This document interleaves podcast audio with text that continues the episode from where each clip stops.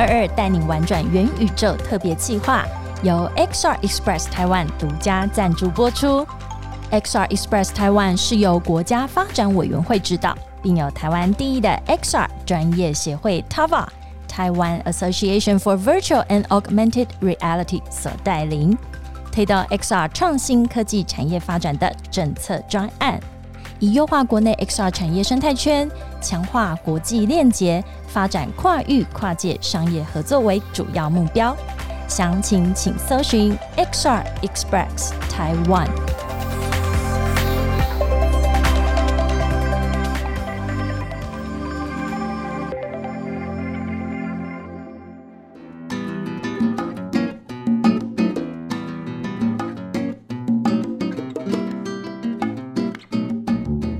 到克莱尔的展览异想世界，我们将带你游遍全球第一手的展览以及周边新奇好玩的猎奇故事。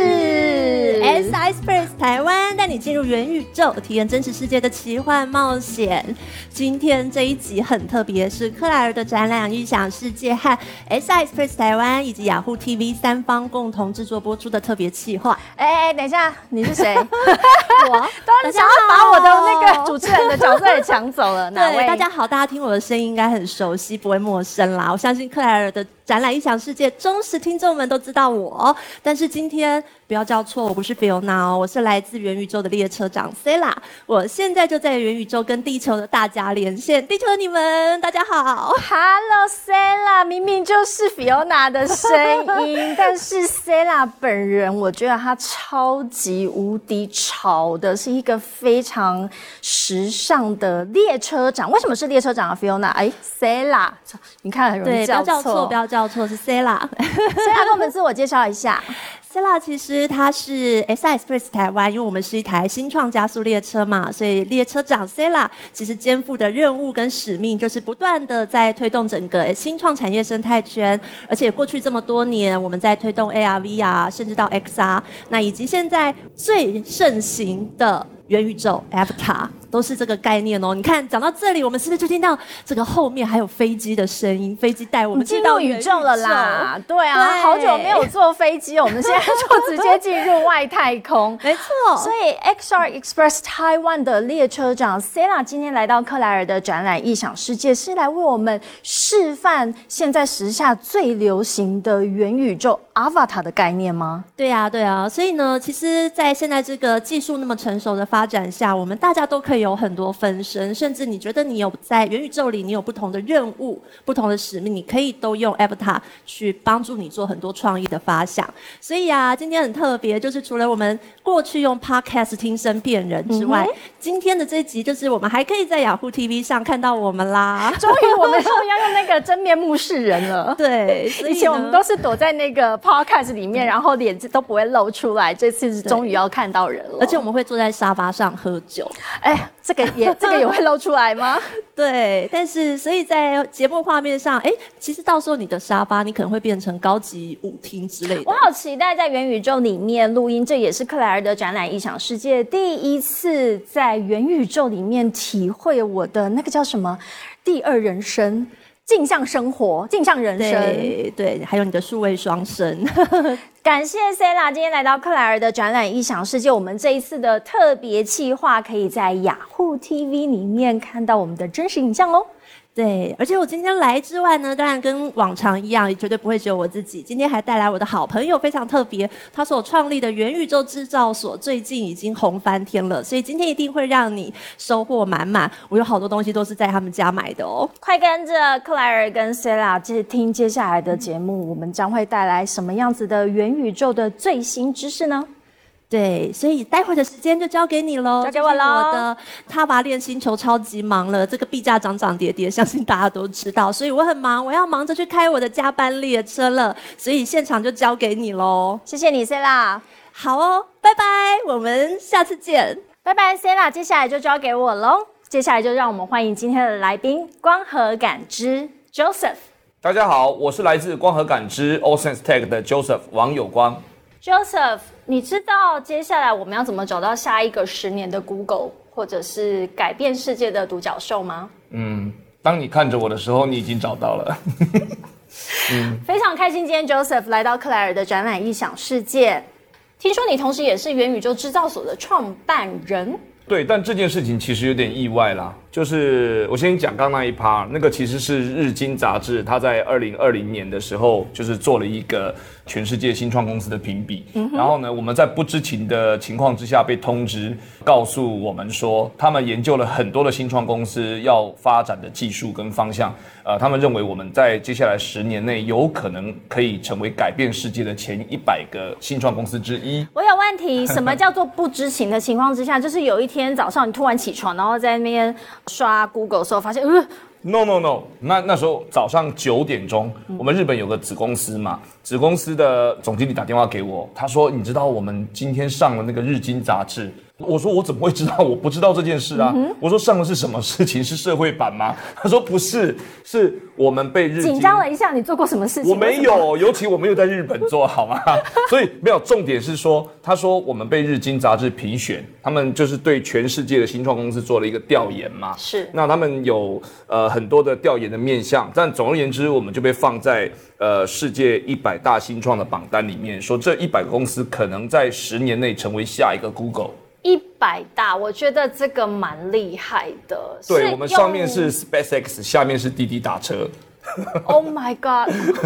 所以，我们今天请到光合感知的 Joseph 来跟我们聊聊元宇宙这个事情，因为我实在是我是一个其实很跟不上这种科技，或者是这种这么。对我来讲，元宇宙它其实是一个很遥不可及的名词。嗯，我懂相信对于一般民众来讲也是。为什么你成立了元宇宙制造所？我跟你讲，这件事情是一个很奇怪的一个插曲，就是我们从二零一七年其实就在做很多虚实整合的科技，那一直就是把实体的场域、实体的空间、地球上发生的事情，想办法用数位化，并且图像化、影像化、沉浸的方式去展现给一般的消费者、用户知道。那我们一直觉得这就是一个比较偏底层科技的一些调一些研究哈。那一直到了二零就去年嘛，二零二一不是突然有一个 buzzword 叫 metaverse 就跑出来了。那当然，呃，人家讲 metaverse 这个名词是有很多大公司讲的。那后来有一天，不就是那一阵子啦？去年大概暑假前那一两个月，就是常常有很多的朋友就说：“哎、j o s e p h Joseph，哎、他们讲元宇宙就是你们做的东西哦，我们觉得莫名其妙，我根本没有听过元宇宙这三个字，metaverse 这几个字，我觉得还难蛮难拼的，你知道吗？”但是当我了解了呃很多科技大佬们他们口中所讲的元宇宙，或者是说看到了很多的这个示范的案例，有人拿那个呃 Ready Player One 那个电影出来讲事情，对不对？我就发现说奇一级怪，玩家对一级玩家，对台湾叫一级玩家，我就想说，这不就是我们一直在打造的事情吗？嗯哼。所以，但是因为以前我们是比较以技术公司的角度去看待所有的事情，我们并没有用行销面向。比如说，我认为元宇宙这三个字在去年变成一个行销的 buzzword，每一个单位都想要跟元宇宙沾上关系。但是我们以前是技术公司嘛，那后来我们就觉得说，诶，因为我们公司的所做的事情是把这些空间从无到有创造出来。那为了让我们的客户更容易理解我们在做什么，我们是不是也应该思考一下，怎么样把我们的这些技能做一个名词上的统合？于是我们才产生了元宇宙制造所这五个哎字。，Joseph 代表说，其实你在成立元宇宙制造所之前，甚至元宇宙 （Metaverse） 这个名词出来，它现在已经是热搜的一个关键字。对在这之前，你早就在做这件事。我们做了四年多了，做的事情就是在做虚实整合、实虚整合。那你可不可以再跟我讲一下，到底虚实整合、实虚整合，或者是这个事情到底跟我们一般的生活有什么样的关系？或者是说，我现在其实，在热搜 Metaverse 或元宇宙这个字，我就会想象它未来会像 Facebook、IG，甚至我们的 Line 一样，这样子渗透我的生活吗？对啊，肯定的。我们先讲一下哈，讲到 Metaverse 元宇宙，肯定要先讲一下网络嘛，这都是网络带来的这个 application，对不对？那人类有网络这个应用已经三四十年了，从早期网络只能传文字，慢慢变成可以有图片，可以有影片。那接下来是什么？肯定是沉浸。三 D 好像如临现场那样子的体验，对吗？所以，如果当人类对于网络的使用跟它的这个期待已经慢慢的一直进化到这个程度的时候，那自然而然，文字、图片、影片就不能够再满足接下来的需求。你看过去这十几年，像 Facebook、IG 几乎是 dominate 所有的应用的这个世界，对不对？但是在我在读大学的时候，那时候只有五十六 K 的 BBS。啊，五十六 K 的 BB，那我知道你你没有供奉其实，但那个时候文字都是一个字一个字出现的，呀，它不是说一次可以一个画面，它是一行一行出现的。那我们现在可能已经很难想象那个时代了。可是如果镜头前的。观众，如果说您对这件事情有印象，代表我们可能是同温层，对不对？但是你肯定能够回想一下，就很容易的知道这几十年的变化，人类对网络的理解跟应用的需求已经完全不同。所以总有一天，现在所谓图像化的，或是只有平面的这种影片的这种服务跟应用不能满足，一定会进入什么三 D 空间嘛？所以我们当时就是看中，只要讲到三 D 空间，它就可以跟真实环境去做结合，那所以如果未来大家对网络的应用的需求变成跟真实空间或是三 D 空间做需求做结合的话，那岂不是各位想象哦？我们对于 YouTube、对于啊 Meta 就是过去的 Facebook，或是对于 BBS 这种文字化的的体验，如果未来是一个沉浸体验这样子的环境的话，那它就是未来的。人们二十四小时大部分会花时间花在这种形态的应用上面，那肯定就就会变成一个取代品。我觉得你讲到几个关键字哦，因为从可能前期你讲到我不太能够想象，其实是我的那个世界。BBS 用文字的时候，接下来是图像化。那你刚刚讲到三 D，其实又会结合到 XR 的技术，这都是光合感知的一些核心的技术。然后你要把它现在整合起来。然后你发现你们之前在做的这些事情，其实，在实体的场域到现在把它搬到元宇宙的这个场域里面，所以成立的元宇宙制造所。你再更浅显易懂一点，所以这个对我的生活上面的影响到底是什么？因为我去想象，现在我的生活其实就是实体跟。网络，我可以在网络上面购物，或者是跟人互动交流。那未来在元宇宙的世界里面，它会变成是什么样子？很简单啊，现在我们如果在台湾，都会逛那几大购物网站，对不对？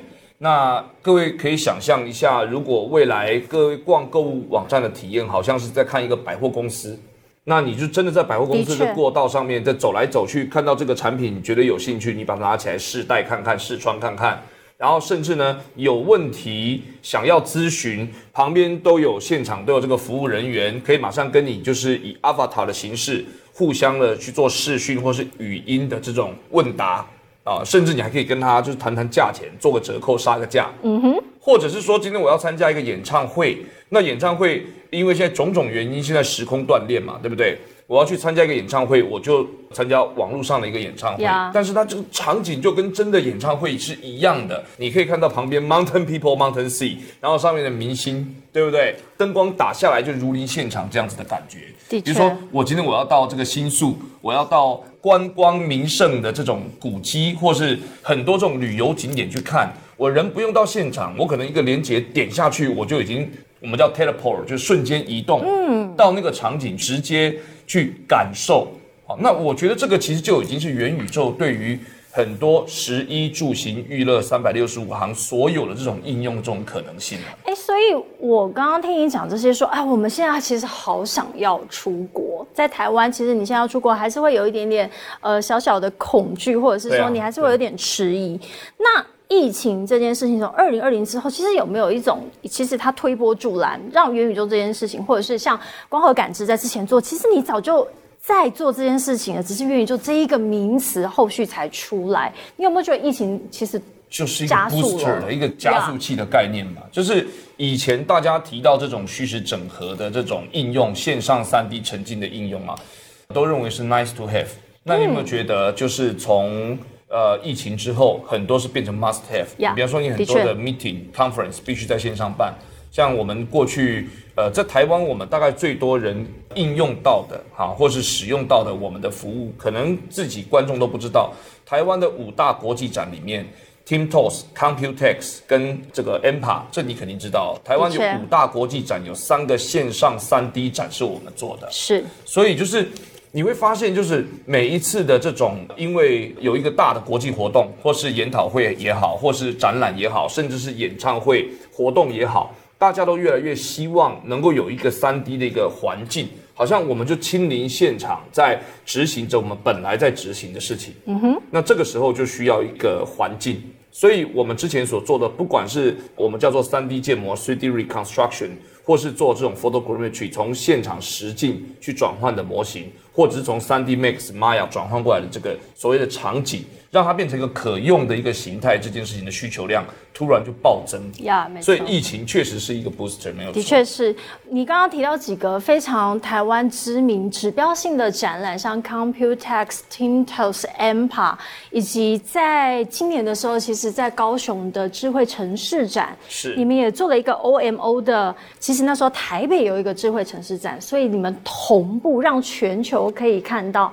台北跟高雄两个智慧城市展里面的这个内容，我觉得这是非常非常指标性一个 milestone。对，你可不可以跟我聊一下这件事情，以及这是一个你开启所谓元宇宙制造所的一个契机吗？没有错，其实这两年在科技界有一个名词很重要，叫做异地共演。嗯，一定听过哈。那大家有听的异地共演这四个字？这个是在第一个三 D 技术加上五 G 传输的这些条件都成熟之下才会出现的服务哈，就像今年，就像这个目前应该正在 ING 吧，就是这刚刚结束了哈，这个智慧城市展，未来可以想象未来很多的展览它是在世界不同的城市举办，但是呢，可能如果可以把它收纳在同一个平台，即便今天我人在现场，自然而然我跟这个参展厂商。或是看样品，可以更加实体的接触。嗯，可是如果我没有机会亲临现场，我也可以在网络上面同时透过五 G 的高传输，对不对？那因为一定要有五 G 的高传输速度，才能够把三 D 的立体的这种体验跃然纸上，变成给观众能够去体验哈。那所以我们当时就是说，在台北场馆里面的很多的这种活动啊，或者是这种体验，我们都透过五 G 的讯号在。高雄会场有很多 kiosker，甚至当场有很多的民众都可以通过这种网络或是网页的这种体验，直接可以在高雄看到台北场馆正在发生中的事情。的确，这个叫做异地共演的概念。对，这个的确在我们如果在回想两年前，甚至是在疫情二零二零之前的话，我们都没有想过可以用这种看展的模式去看一个展览，同时看两个展，或者是我根本就不在现场，但我在异地也可以同时看到两个展览。我想这也是你想要整合。原来我之前做的事情就是所谓的元宇宙，也是你去创立元宇宙制造所的一个契机。是契机，但是当初做的时候是没想到这个会有这个加速器，让这件事情实现的这么快了。对，哎，我觉得这件事情很有趣，就让我很好奇你的背景以及你的。创业的历程，因为我觉得创业者啊，他们都有一些很特别的人格特质。也就是说，有时候他会跟着一些大环境，也就是你们其实很呃乐于接受挑战。哦，这是我认为创业者需要在 DNA 里面有一部分不正常。嗯，就是正常的人应该不会选择这种大风大浪的日子。我自己的背景，我自己是医学院毕业的。那在我在实习的时候，当时我就觉得我可能更适合做一些高挑战性的事情。哎，等停在这边，为什么？你什么时候 aware 到这件事？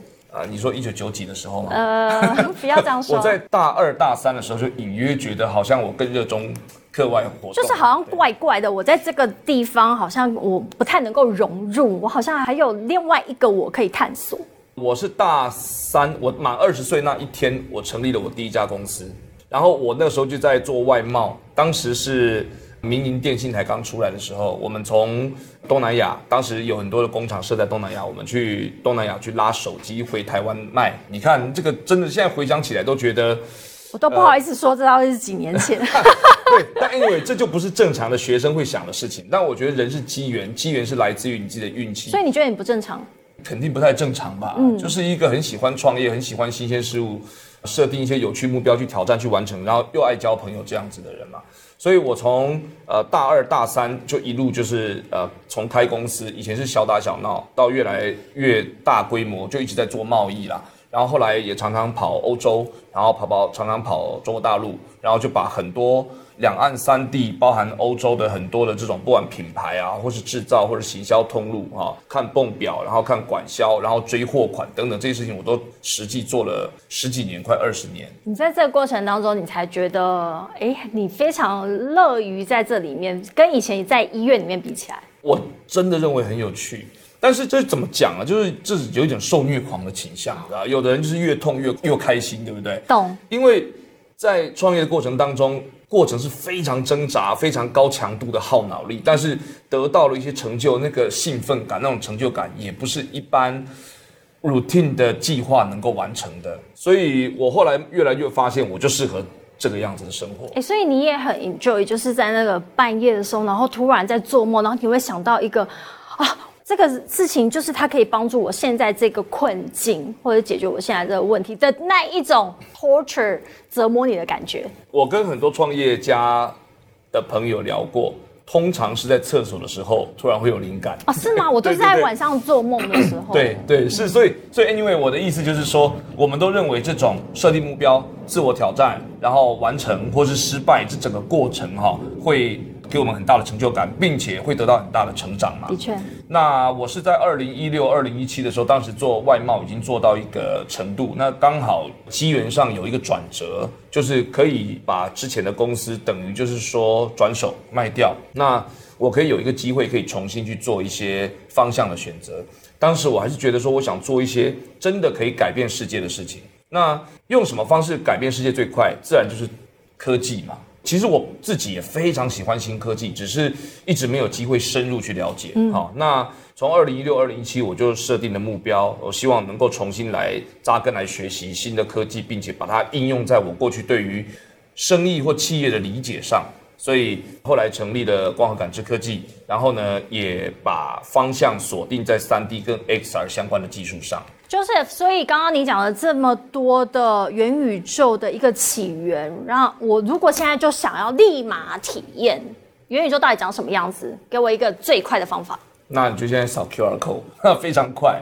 以前大家想说进入元宇宙还要戴一个 Gargle VR 眼镜、AR 眼镜，对不对？或是开一个电竞等级的电脑，但是现在的技术已经可以做到一个连接，一个 QR code 扫进去就可以进入元宇宙的世界了，无痛。无痛，无痛进入，快速无痛让元宇宙进入我们，无痛沉浸，无痛被进入。对，没有错，没有错。所以大家现在你还有几秒钟的时间，赶快看，因为马上就要换下一卡。两个人卡住，就是这个 QR code 马上扫一下。其实我也今天 Joseph，你有一个使命跟任务，就是你要先说服我，因为我要知道说接下来我到底我要不要接受元宇宙这件事情。因为第一个你是用户来说，现在的技术已经很方便了嘛。比如说像刚刚这个 QR code，你如果扫了以后，你马上会看到的是我们的办公室。我们办公室在中号东路四段，那你可以进入，直接看到我们办公室的那个画面，就是整个是三 D 沉浸的。你点击地板，它就会往前走，甚至你可以到我的办公室去看看，我的房间去看看，到我们会议室去看看。意思是说，等一下我在 anywhere anytime 我都可以进去你的办公室，进入你的世界。是你甚至还可以跟我的同事在元宇宙里面碰到。你刚刚那个扫那 QR 后，可能进去以后，我们就有同事正在上班，那你可能会在那个里面看到我的同事正在里面开会或什么的。再差那么一点点，我就快被说服了。所以，所以其实这整个技术或者是元宇宙制造所这边，其实已经帮你把这整个平台后台或者是你所需要的技术都已经准备好了。没有错。最后一里路是什么？最简单的就是说，你可以任何时候很轻易的打造你自己的空间。那你也可以从呃我们的这个 SaaS 的这个所谓的后台哈，去编辑你的空间。比如说你现在看到了这个画面，其实就是一个编辑的一个后台。你可以在你是如果你是管理者，你可以进入这个后台，任意的，比如说你要今天把这个后台空间里面哪一个位置。你要从你的硬碟里面丢一个模型上来，丢一个图片上来，或者是设定哪里是可以聊天，哪里可以休憩，哪里可以运动，你都可以在这里面自己设定。当你完成这些设定，点击更新以后，它就会从一个连接，也可以变成一个 QR code。那一般的用户点击这个。QR code 呢，它就可以很侵入的进入你当初设置的这个空间，代表说，其实你所有的模组你都已经帮我准备好了。对，最后一路是你的想象力。对，就是你的想象力到哪里，你的元宇宙就会到哪里。所以想象力才是这个打造你的 Metaverse 场景的天花板。是的，是的，我超喜欢这一句话。所以如果你够有想象力的话，其实你就可以打造属于你自己 Your own Metaverse。没有错。所以不管是你用任何的什么三 D 软体也好，或者是你用所谓照相的方式去建模也好，你都可以把你想象中的或是实际存在的空间。变成一个所谓的元宇宙空间，这是它厉害的地方。我非常喜欢这个概念哦，但你现在还是在挑战我的想象力。意思就是说，如果我有想象力的话，我就可以打造属于我自己的元宇宙。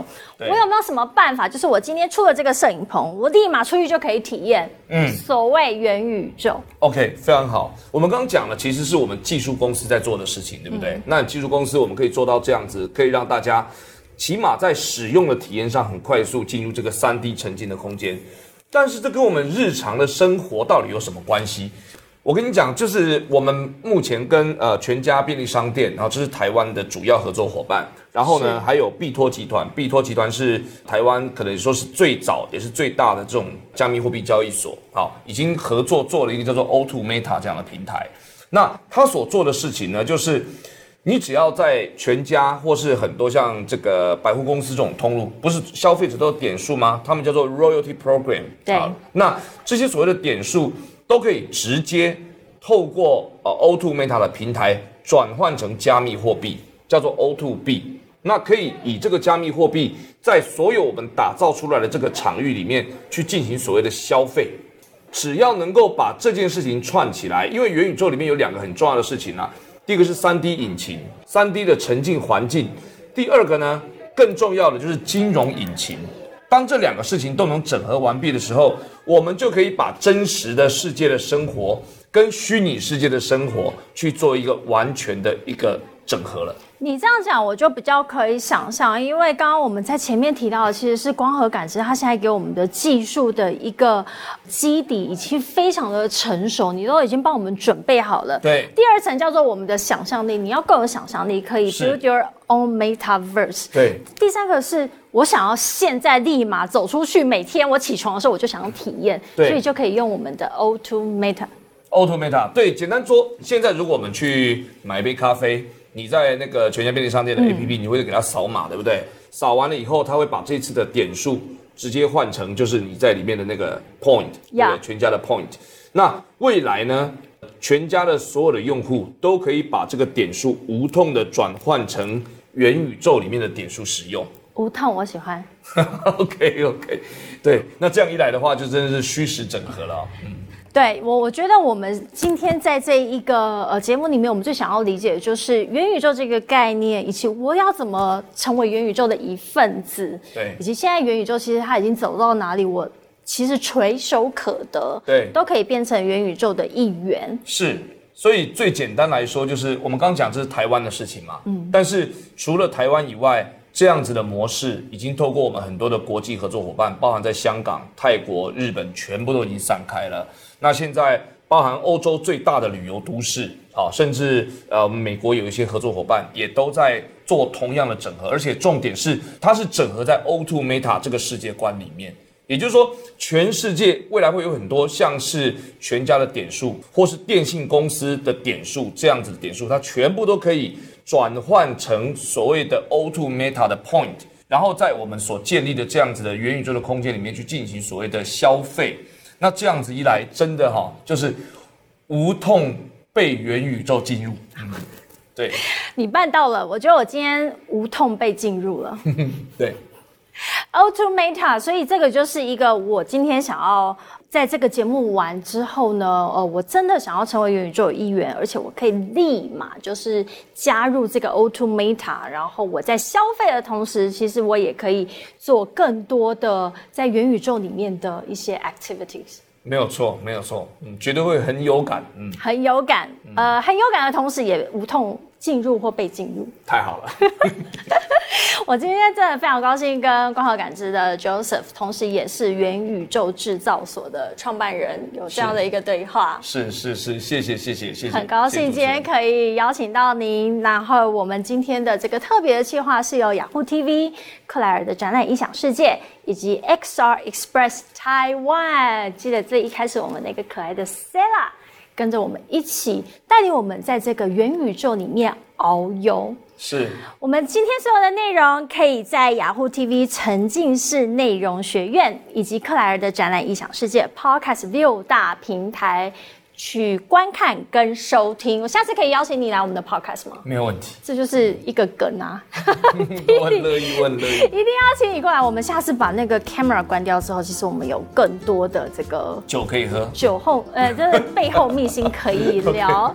再一次感谢光合感知的 Joseph 来到克莱尔的展览异想世界，Yahoo TV 以及 XR Express Taiwan。Joseph，谢谢你，谢谢 Claire，好，大家元宇宙见，我们下次见喽。